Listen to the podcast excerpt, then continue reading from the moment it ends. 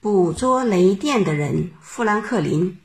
富兰克林是一位伟大的科学家，杰出的政治家。在人类历史上，他第一次揭开了雷电之谜，发明了避雷针。一七零六年一月十七日，富兰克林出生在北美洲的波士顿。他的父亲原是英国漆匠，以制造蜡烛和肥皂为业。家中有十个孩子，富兰克林排行第八。富兰克林八岁入学读书，虽然学习成绩优异，但由于他家中孩子太多。父亲的收入无法负担他读书的费用，所以他到十岁时就离开了学校，回家帮父亲做蜡烛。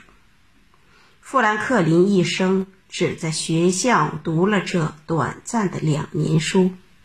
十二岁时，他到哥哥经营的小印刷所里当学徒，在这里他当了近十年的印刷工人。可是从未间断过学习。利用工作之便，他结识了几家书店的学徒，通过他们，将书店的书在晚间偷偷地借出来，通宵达旦地阅读。节衣缩食是穷人求学的常用方法，富兰克林也正是以此法求学的。一天，富兰克林对哥哥说：“如果你把伙食费的一半给我，我就自己做饭，另一半就留给你。”他哥哥当然同意了。以后，富兰克林每天午间就简单的买些面包、饼干充饥，省下来的时间就贪婪的读书，文学、历史、哲学、社会学。理化和数学等各种知识源源不断地涌进他的脑海，为他成为影响世界的科学家做了准备。一七四二年冬季，宾夕法尼亚州天气奇寒，中下层人民苦于老式火炉耗费燃料太多，只好在寒冷中瑟瑟发抖。这时，富兰克林。发明了新式火炉，只要用老式炉的四分之一的木材，就能让室内加倍的温暖。所以，这种火炉刚一上市，就成为畅销的快货。一天，滨州州长汤奈斯将富兰克林请到家里，在豪华的餐厅里接待他。州长说：“富兰克林先生。”您给我们发明了这么好的火炉，全州人甚至连附近各州都使用了它。罗伯特·格雷斯先生因生产这种火炉而大发其财了。您作为发明者，也应该享有专利权。说着，从衣袋里拿出一张专利证书。富兰克林立即说：“不，不要。”我们应该以自己的发明能为别人服务而感到高兴，并且我们应该自愿而慷慨地做这种为人类改善生活的事。富兰克林的辞谢像空谷足音，州长先生听了表示钦佩。富兰克林把人民的需要作为科研的动机，用自己的发明造福于人类。因而，在群众中享有崇高威望。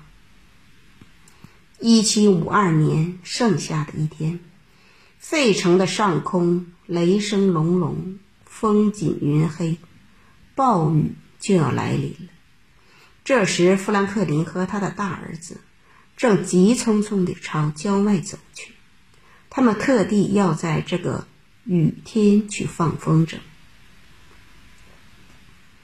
自从1746年第一次在波士顿城看到斯宾士博士所做的电学表演以后，富兰克林就开始向人类迷惘而恐惧的上帝之火雷电进军了。